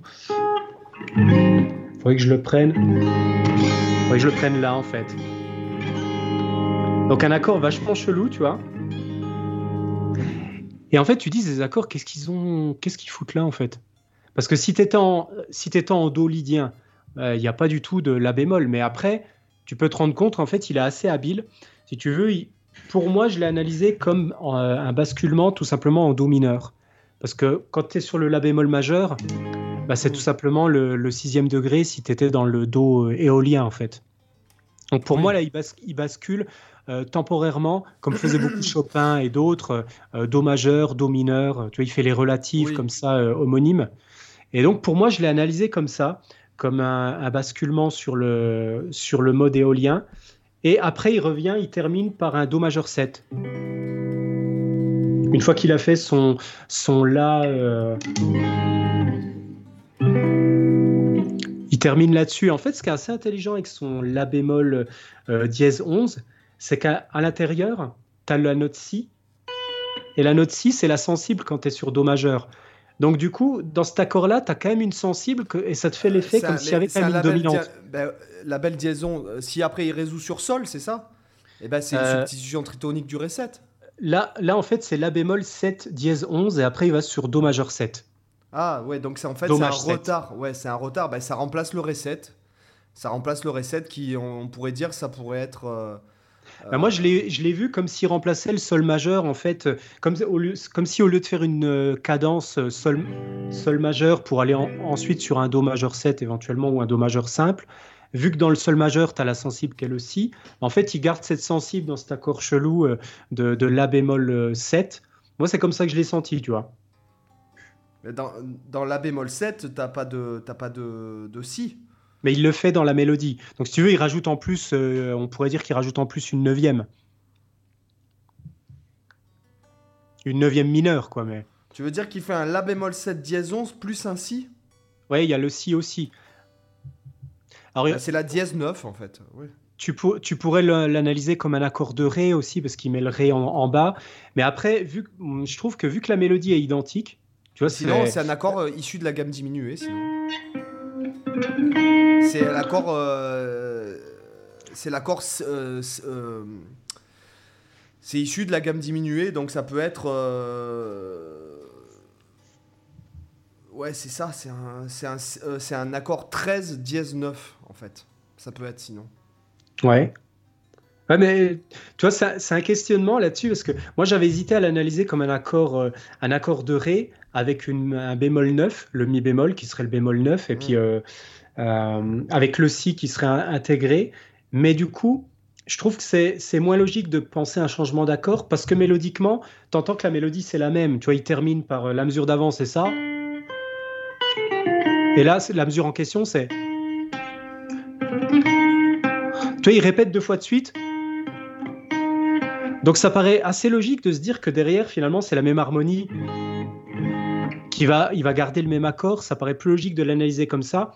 Et c'est pour ça que j'ai pensé à ce euh, que c'était simplement un la bémol, mais après un peu enrichi. Et avec du coup, là, j'ai même pas assez de doigts pour jouer toutes les notes. Il faudrait mettre le, si au-dessus. Et en fait, ce qui est pas mal, il a mis le si au-dessus, mais en plus, il le résout pas. Tu vois, il fait. Euh, il termine sur le si. Il va pas faire terminer en do basiquement, mais il va rester là-dessus avoir le do majeur 7. Hmm. Et en fait, c'est vachement intelligent parce qu'il te met la ah, résolution au-dessus. Mais voilà, mais il la résout pas. Il reste sur la tension de la, de la septième, de la, pardon, de la sensible. Donc c'est, je trouve que c'est vachement intelligent comme procédé mélodique comme il le fait. Et ça participe aussi au côté fantastique, je trouve. Il n'y a pas de résolution réelle. Oui, oui, ça reste en suspens en fait. Voilà. Déjà, ça, c'est flou en termes d'harmonie parce que ça bouge entre du lydien, du éolien. Ça suggère que l'auditeur, il peut imaginer la suite. Exactement. Donc ça bascule entre majeur, euh, euh, entre le mode lydien qui est majeur, entre le mode éolien qui est mineur, entre des, accords ultra tendus et une résolution qui est jamais résolue. C'est vachement intéressant. Donc ce thème, il paraît con-con, tu vois, hyper gnangnan, mais en fait, tu te rends compte que derrière, harmoniquement, en fait, il est vachement intéressant, quoi. Et, euh, et si on se faisait, si tu nous faisais pour, pour finir, quoi, si tu nous faisais le thème de, de, Pirates des Caraïbes? Bon, on l'a déjà fait tout à l'heure. Non? Des Pirates des Caraïbes? Ah, ah, ah, oui, non, je confonds avec. Euh... Avec euh, bah. Christophe Colomb. Alors attends, euh, peut-être. Euh, Sinon, vas-y. Attends, je réfléchis parce que faudrait presque se faire un deuxième podcast là-dessus parce qu'il y en a d'autres qui sont vachement intéressants aussi. Ah, tu m'avais dit suite Gladiator, pareil, il peut être assez intéressant. Alors attends, je regarde. Peut-être on peut encore s'en faire deux qui peuvent être intéressants. Je pensais, ouais, suite Gladiator est vachement intéressant parce qu'il respecte aucune règle. Et il est pourtant super. Et puis, peut-être celui de Requiem for a Dream est intéressant aussi à discuter, mais on peut peut-être le faire dans un autre podcast éventuellement, celui-là. Attends, je regarde Gladiator. Et puis, bon, Independence Day, pas forcément. Ils sont assez classiques. c'est des choses que j'ai déjà dites. Ouais, sinon. Ah si, de Rocky peut être intéressant. on, va, faire ça. Je t'en propose deux. On va regarder celui de Gladiator, ce qui t'intéressait. Ouais. Donc, les gens, de Gladiator, faut juste que je retrouve où j'ai foutu ma partition parce que forcément je l'ai pas en tête. voilà. Alors suite Gladiator, pour info, alors je vais vous spoiler le film pour ceux qui l'ont pas vu, donc je préviens d'avance, euh, parce que c'est le thème qui est à la toute fin du film. Parce que comme souvent dans la musique de film, il n'y a pas qu'un thème, hein. dans les musiques de film, il y a des tonnes de thèmes, tu as les thèmes principaux, les thèmes mais qui aurait cru que Dark Vador serait le père de Luke Skywalker Et d'ailleurs, on n'a pas analysé les Star Wars. On pourrait le faire dans un autre podcast, les Star Wars. Parce on, se fera, on, se fera, les Star Wars.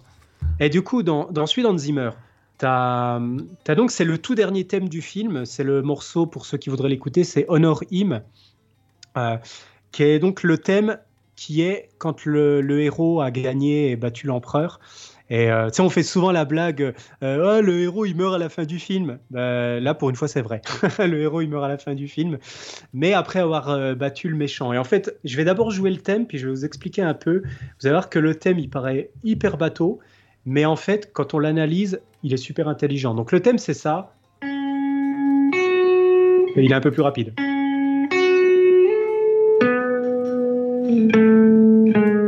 Euh, je vais juste mettre un peu de distance en fait pour les tenues de notes euh, pour qu'on entende mieux parce que après on est un peu dans le grave.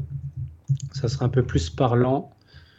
Euh, premier son qui vient, peu importe.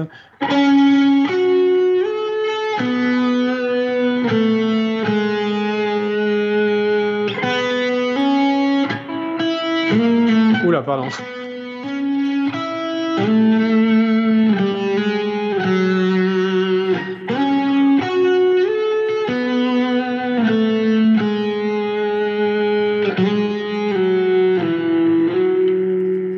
ça c'est la conclusion. Et en fait, ce thème, il respecte aucune règle, parce que déjà, il n'y a, pas de découpement en trois parties. Tu peux pas le découper en trois parties. Euh, pour une raison toute conne, c'est qu'il n'y a aucun développement. Où c'est que tu mets un développement? Ça, c'est la tête du, thème, à la limite. Qui est reprise plus tard une nouvelle fois. Mais toi, la partie d'après, bah, c'est un peu la même chose. Mais il y n'y a pas vraiment de développement là-dedans. C'est les mêmes rythmes, c'est les mêmes profils mélodiques. Après, il reprend pareil. Et à la limite, la coda, tu peux l'avoir ici. Ça, ça fait office de coda, mais il n'y a jamais de développement dans le thème. Et si tu veux, c'est plutôt un thème qu'il faut analyser euh, un peu en mode question-réponse et en mode bipartite. C'est-à-dire, tu as la partie 1 qui est ça avec sa réponse. Et après, partie B où il reprend l'identique. Et il conclut. Et ça peut sembler anodin, mais en fait, quand tu connais l'histoire du film et quand tu connais la scène qui sonorise ça, tu te dis, c'est Hans Zimmer, il est vraiment très fort. Parce que donc, pour pour cette scène, ce thème, il a lieu quand euh, le gladiateur, donc le, héros, s'est battu en duel contre l'empereur euh, dans l'arène. Euh, et en fait, juste avant, l'empereur, dans les, dans les coulisses, l'avait poignardé dans les côtes, je crois. Donc, il se vidait de son sang. Et, et pendant le combat, il était blessé. Tu disais, c'était déjà une blessure fatale. Mais il arrive, malgré sa blessure, à tuer l'empereur. Donc l'empereur qui dans le film avait fait massacrer sa famille euh, au héros, donc il avait fait massacrer sa femme et son, et son gamin. Donc il y a tout le début du film où il découvre sa famille massacrée par l'empereur et tout le film c'est comment il va réussir à retrouver l'empereur et à se confronter à lui, à le, à le tuer quoi, pour se venger. Donc c'est une quête de vengeance tout le film. Et donc là c'est la scène quand il a réussi à battre l'empereur et en fait il s'écroule dans l'arène et il est en train d'agoniser et de mourir. Et en fait, il est en train de revoir justement sa famille et il voit qu'il a réussi à se venger, etc.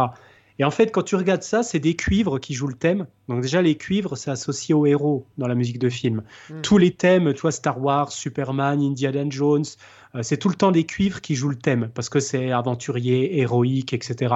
Épique. Et là, c'est pareil. Le thème, pour moi, là, tu as le côté héros qui est ici. sur cette montée qui te montre, là c'est le héros qui a gagné, donc ça monte vers les aigus. Et en plus au niveau des intervalles, si tu regardes les intervalles qui sont joués, tu vas avoir, euh, tu vas avoir un intervalle de cartes juste au début. Et en fait, très souvent dans les thèmes de musique de film, les thèmes héroïques, c'est des intervalles de quintes, des intervalles de cartes. Tu prends par exemple, je sais pas, le, thème de le thème de, Superman ou même le thème de Star Wars. Je sais pas si je retrouve rapidement le début là. Euh, ouais, le thème de Star Wars. Tout de suite, là, tu as des successions euh, avec un Fa, un Si, un Fa, enfin un Fa, Si bémol, euh, Fa. C'est des successions d'intervalles, cartes, quintes, etc. Tu prends pareil le, thème de, Superman qui est quasiment le même en fait.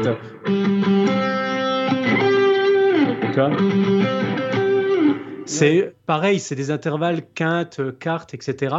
C'est des intervalles comme ça qui sont utilisés pour les héros généralement. Et là, il te cale ça dans le thème Hans Zimmer mais tout de suite après, il te met une tierce mineure. Donc, euh,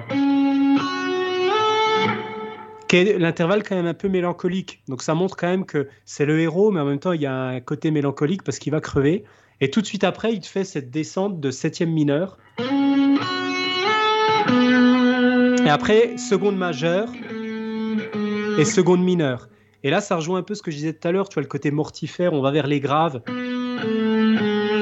Donc il y a le côté mortel en fait ici où tu as en gros le, héros qui gagne mais qui crève. Et le fait de mettre des secondes majeures et des secondes mineures en plus, tu vois, ça, ça augmente ce côté-là. Donc les intervalles ascendants, ils sont plus ouverts, mais par contre les intervalles descendants sont plus fermés. Et après, il refait le même feeling, mais cette fois avec des intervalles encore plus serrés. Tu vois, là, il va te faire seconde majeure, tierce mineure. Et après, une fois qu'il a fait ça, par contre, il va te faire une quinte quinte juste et seconde mineure, seconde majeure. Après, il refait la même chose et après, à la fin, il conclut par des secondes. Donc, moi, comme j'analyse le truc, c'est vraiment le héros gagne, il est mal en point, mais quand même, il était très fort, mais quand même, il va crever, mais quand même, il est très fort. C'est le héros. Mais quand même, il va vraiment crever là. Et là, vraiment, il crève. Narrativement, en fait, c'est ça qu'est en train de te dire le thème. c'est qu'à chaque fois, les petites mélodies aiguës, elles essaient de retirer le héros vers le haut. Mais en plus, elles sont de moins en moins aiguës parce que le thème du début, tu vois, la mélodie, elle fait vraiment jusqu'au là. Donc elle est aiguë. Mais après, celle qui vient ensuite, elle est aiguë, mais moins. Elle va que jusqu'au mi, donc elle est quand même une quinte plus bas. Euh, une carte pardon, plus bas que la première intervention. Et après, par contre, il remonte à nouveau sur le, là, donc il essaie de te faire comprendre, ok, on remonte un peu plus, mais après, il redescend vraiment beaucoup plus grave pour vraiment faire comprendre que là, c'est la fin. en fait, tu te rends compte que le thème, euh, pour moi, tu ne peux pas écrire un meilleur thème que ça. Franchement, il est pour ce que la, pour ce que l'histoire raconte derrière, c'est un thème parfait. Et en plus, c'est des rythmes solennels comme ça, que des valeurs longues, des rythmes c'est très les solennel. mêmes. Exactement. Voilà quoi. Et à bah, côté, euh, tu vois, on termine peut-être par le celui de Rocky qui est, qui est du coup un peu l'opposé. Je voulais montrer celui-là parce qu'il est assez, euh, assez intéressant. Euh, il est un peu bizarre aussi à analyser. si je le joue rapidement, c'est l'opposé de celui qu'on vient de voir. Alors.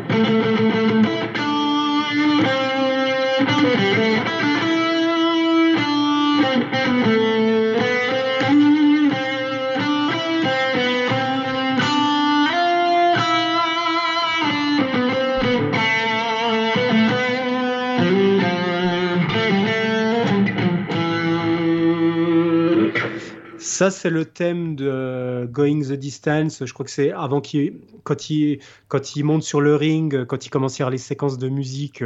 Euh, et en fait, ce thème, il est vachement intéressant parce que on se dit, euh, il n'est pas très mémorisable. Il n'y a pas vraiment de redondance, de trucs comme ça. Mais en fait, si, quand tu regardes, par exemple, la tête du thème, pour moi, c'est ça. Euh, pardon. Ça, c'est la tête euh, du thème. Euh, pardon, jusque-là.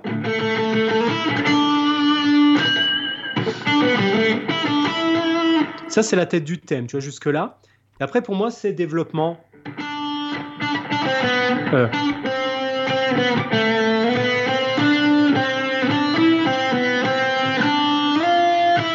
Tout ça, c'est du développement.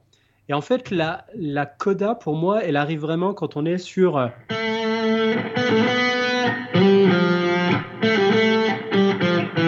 Vois, toute cette suite de descentes. Et en fait, il y a de la redondance parce que quand tu regardes bien, tu as surtout le motif rythmique de double croche avec une valeur longue. Toi, quand il fait par exemple le début, tu as ce rythme-là. Après, bon, il continue. Là, une autre redondance. À nouveau ce rythme-là. Après, il en fait plus. Ça, c'est l'anomalie. Et après, il recommence. On retrouve comme on avait avant. Et après, toute la conclusion, c'est ça. En fait, il y a tout le temps cette redondance, un peu comme ce qu'on avait dans Jurassic Park. C'est exactement la même utilisation tu as cette redondance qui est tout le temps partout euh, dans le, thème. Et si tu regardes au début de la tête du thème, il y a une énorme redondance parce qu'il répète le là tout le temps. Tu vois ça Et il le fait qu'à un seul moment. Et en fait, ça, ça paraît un peu bizarre parce que quand tu l'analyses, tu te dis putain, pourquoi il fait ça euh Pourquoi il fait un début comme ça avec cette note hyper redondante? Alors, tu as déjà le côté, c'est joué par des cuivres, donc il y a le côté fanfare, tu vois, il y a le côté euh, épique avec les notes répétées. Mais en fait, c'est un thème qui est extrêmement bien construit parce qu'en fait, il est en canon. Alors, je ne peux pas jouer toutes les guitares en même temps, mais normalement, quand tu as ça qui a été joué.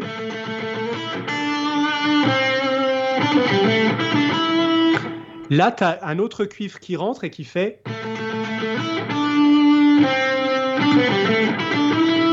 Et une fois que ce deuxième cuivre a joué, tu as un troisième cuivre qui rentre. Et qu'est-ce qu'il fait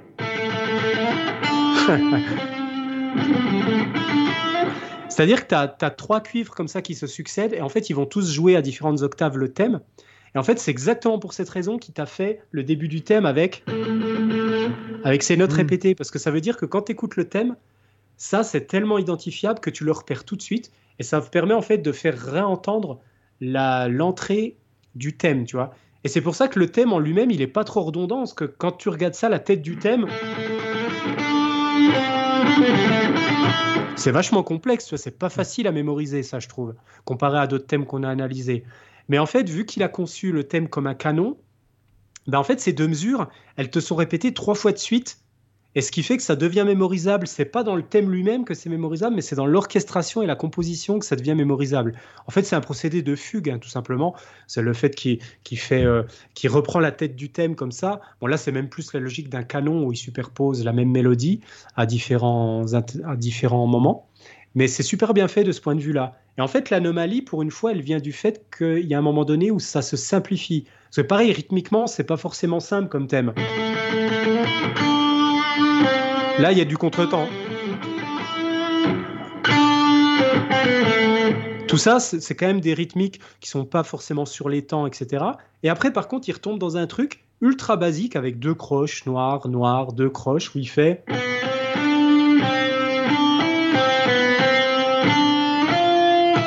Ça, limite, je donnais ça à mes élèves en première année de guitare classique pour leur faire bosser, tu vois, les rythmes de croche noire, quoi. C'est ultra basique. et tu te dis, mais pourquoi il a fait un truc aussi basique alors que tout le reste du thème, c'est tout des rythmes euh, vachement travaillés, des intervalles vachement travaillés. Là, c'est un truc hyper euh, conjoint. Bah, en fait, la raison est toute simple, c'est parce que euh, c'est là qu'il y a l'anomalie. C'est là où il, il, change complètement le caractère du thème, et ça, il le fait qu'à cet endroit-là. Et c'est aussi le seul endroit où il n'y a pas de notes piquées, parce que normalement c'est des notes piquées.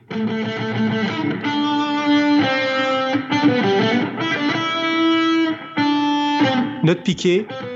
Et là, aucune note piquée. Et après, à nouveau, note piquée.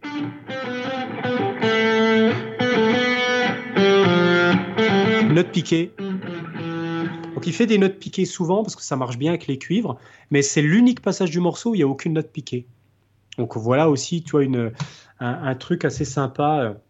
Bon après c'est vrai que là je, manque de temps pour expliquer tout ce que tout ce que je pourrais dire. Il faudrait qu'on fasse un autre podcast parce qu'après là je vais bientôt récupérer ma fille à la crèche. Mais, mais voilà, tu vois, pour, déjà, on a débroussaillé pas mal d'idées. Je pense que ça peut servir aux auditeurs pour, pour composer des mélodies, composer des thèmes, composer des c'est vachement intéressant. C'est vachement intéressant. Tu, du coup, après, tu, tu n'entends plus la, tu n'écoutes plus la musique du même, euh, avec la même oreille, en fait. Hein. Exactement. Alors, je pense qu'il est, il est temps de mettre à l'honneur euh, le doc Oliviero, donc euh, qui nous a mis 5 étoiles, comme, comme toi, de l'autre côté du podcast. Tu vas aller nous mettre 5 étoiles immédiatement sur Apple Podcast. Hein, si...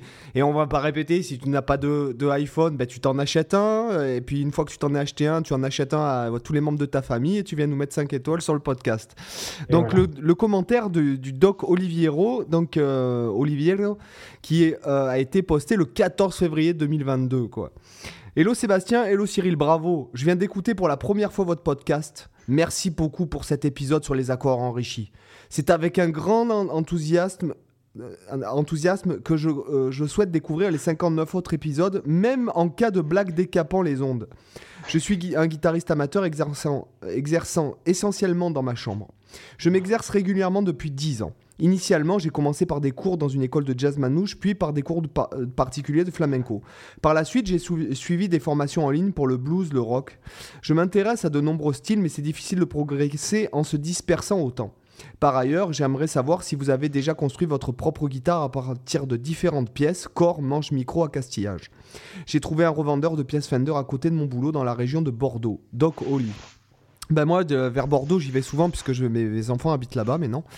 Ben merci, écoute, euh, Doc Olivier, Oliviero. alors moi, j'ai jamais. Euh, alors se disperser, écoute, si jamais ton cœur te le dit, vas-y, moi je te dis, tu as envie de te faire plaisir, il n'y a pas de problème. Il n'y a, pas, y a absolument pas de mal à se faire du bien comme dirait le proverbe. Et euh, non, moi j'ai jamais construit euh, ma guitare. Euh, je suis vraiment, je suis l'inverse. Tu vois, je suis l'anti MacGyver, moi. Tu vois. tu vois, il y a la matière, l'antimatière. Ben moi, tu, tu vois, je suis l'anti MacGyver. Donc. Et, non, moi, c'est moi, c'est pareil de ce point de vue-là. Et en fait, je suis. puis de toute façon, j'y connais rien, mais de rien en guitare, quoi. Je veux dire, moi, je, je, je, sais, je connais un petit peu, je sais un petit peu en jouer, puis euh, sinon, je, n'y connais rien du tout en micro, en truc. Euh, si, moi, je vais te dire, c'est un peu. Euh, c'est soit ça le fait, soit ça le fait pas pour moi, hein, en tout cas, voilà. Ouais, on se rend pas trop la tête. C'est vrai que de mon côté, c'est pareil. Moi, tu sais, je plante un clou, je me tape dans le doigt. Donc, donc monter une guitare, même pas en rêve. à tel point que que même faire régler ma guitare, changer les cordes et compagnie, je préfère le filer à mon luthier tellement j'ai la flemme de le faire, tellement ça m'emmerde.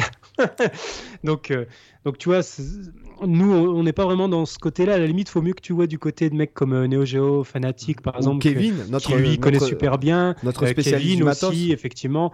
Il y a plein d'autres gratteux qui sont super compétents sur YouTube sur ces aspects-là, qui sont super intéressés. Il y a le son dans les doigts aussi. C'est vrai que nous. Gaël, je sais que Gaël fabrique des guitares. Aussi Gaël, Il fait de la lutherie, je sais un petit peu. Mais nous, ouais, c'est pas c'est pas notre truc. C'est vrai que moi, ça m'intéresse pas des masses.